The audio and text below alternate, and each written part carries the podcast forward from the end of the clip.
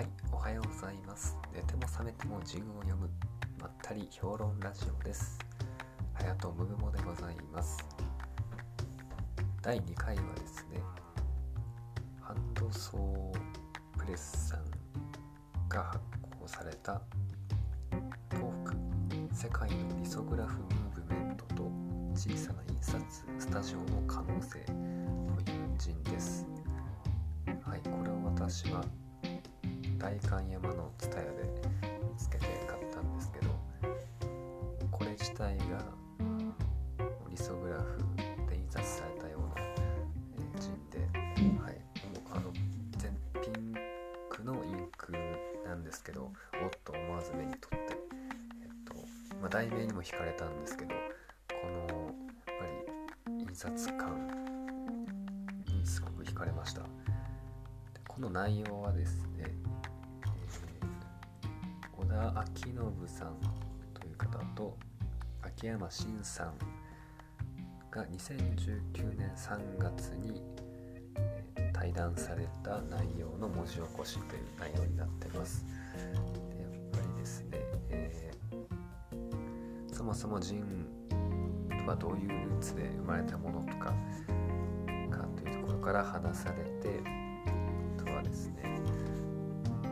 ソグラフはもともと日本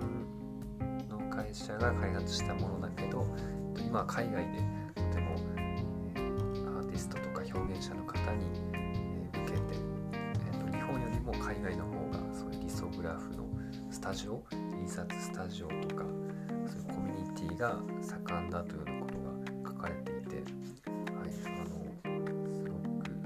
その人の歴史から今の、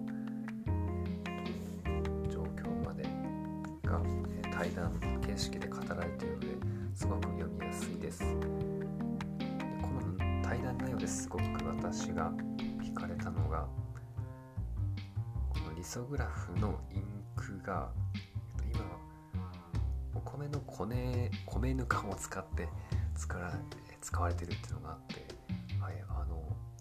やはり普通のインクではなくても米ぬかならではのならではのこういう質感とかがあるのかなと思って、まあ、普段米ぬかっていうのはまあそのぬか漬けにするかもしかしたらまあちょっと畑とかまあどっか捨てちゃうものだと思うんですけどそれをこういう風にインクに使うっていうそういう発想がとてもすごいなと思います。でさらにですねこの対談の最後で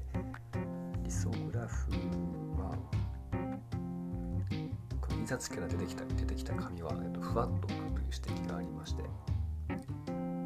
通のプリンターだともうペタッと紙同士がくっつくけれどこのリソグラフはふわっと浮くんだっていうそこが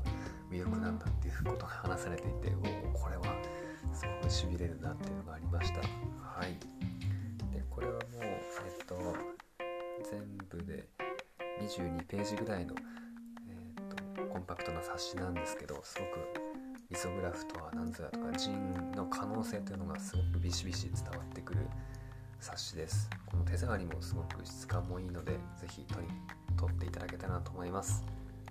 はい。ではまた次回もよろしければお聴きください。ありがとうございます。